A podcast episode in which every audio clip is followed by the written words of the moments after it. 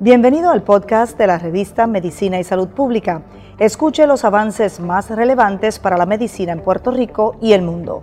Si desea ver este podcast en vídeo, puede hacerlo en nuestro canal de YouTube Revista MSP.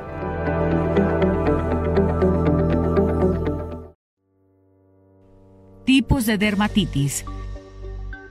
La dermatitis no es contagiosa, pero puede hacer que te sientas incómodo y cohibido. Cada tipo de dermatitis puede parecer un poco diferente y tiende a ocurrir en diferentes partes del cuerpo.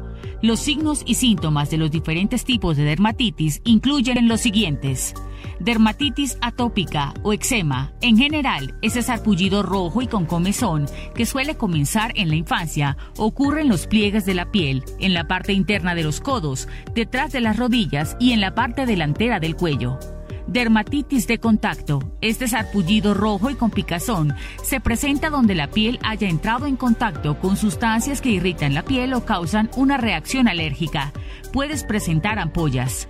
Dermatitis seborreica. Esta afección causa manchas escamosas, enrojecimiento de la piel y caspa persistente. Por lo general, afecta las zonas oleosas del cuerpo como la cara, la parte superior del pecho y la espalda. Eczema folicular con este tipo, la piel afectada se vuelve más gruesa y presenta protuberancias en los folículos pilosos. Esta afección es común en los afroamericanos y en las personas con piel de color marrón oscuro. Estas infecciones de la piel se pueden esparcir y en casos muy raros pueden ser potencialmente mortales. Recuerda tomar las medidas preventivas y consulta a tu médico.